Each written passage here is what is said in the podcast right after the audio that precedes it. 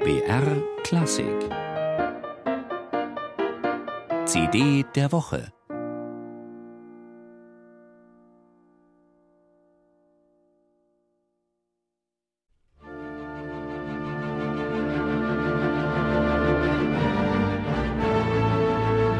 Robert Schumann schrieb sein Konzert für Violine und Orchester in D-Moll im Jahre 1853 für den Geiger und damaligen Star-Virtuosen Josef Joachim, der ihn darum gebeten hatte. Joachim hatte es jedoch niemals öffentlich aufgeführt.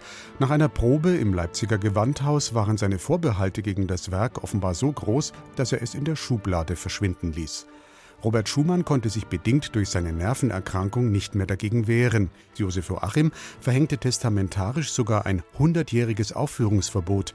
Schlechte Startchancen also für das Violinkonzert, das bis heute noch keinen wirklich sicheren Platz im Repertoire gefunden hat. Der Dornröschenschlaf dauerte allerdings nicht ganz 100 Jahre. Yehudi Menuhin plante die Uraufführung in den 30er Jahren in den USA, was allerdings die Nazis zu verhindern wussten. Mit entsprechendem Druck auf die Erben organisierten sie 1937 die erste Aufführung als deutsches Kulturereignis in Berlin mit den Berliner Philharmonikern unter Karl Böhm und Georg Kuhlenkampf als Solist. Schumanns Violinkonzert sollte, so der Plan, das populäre Violinkonzert des jüdischen Komponisten Mendelssohn Bartholdy verdrängen. Eine zusätzliche Belastung für eine unvoreingenommene Rezeption des Werks. Befreit man sich von dieser Vorgeschichte, dann lässt sich ein qualitativ wertvolles und attraktives Konzert voller melodischer Reize und Substanz entdecken, das in der soeben erschienenen erfrischenden Interpretation der jungen lettischen Geigerin Baiba Skride eine sympathische Fürsprecherin findet.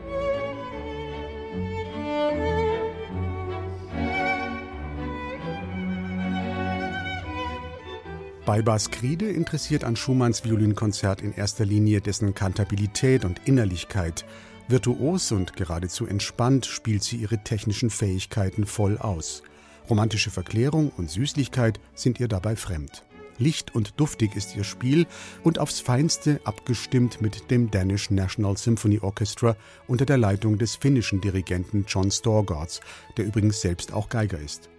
Vielleicht ist es ja genau das, was Josef Joachim an dem Werk nicht gefallen hat, dass es ein eher fein und unaufgeregt dahinfließendes Spiel mit musikalischen Einfällen darstellt, als eine zur Schaustellung virtuoser Effekte.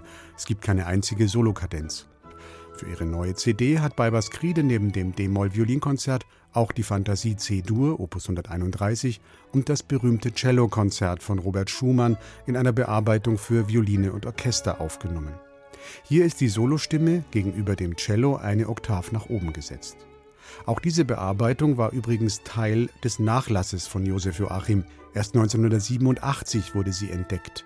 Ironie des Schicksals, weder sein Violin noch sein Cellokonzert hat Schumann selbst jemals im Konzert gehört, denn auch sein unumstritten populäres Cellokonzert in der Originalfassung erklang erstmals 1860, vier Jahre nach seinem Tod.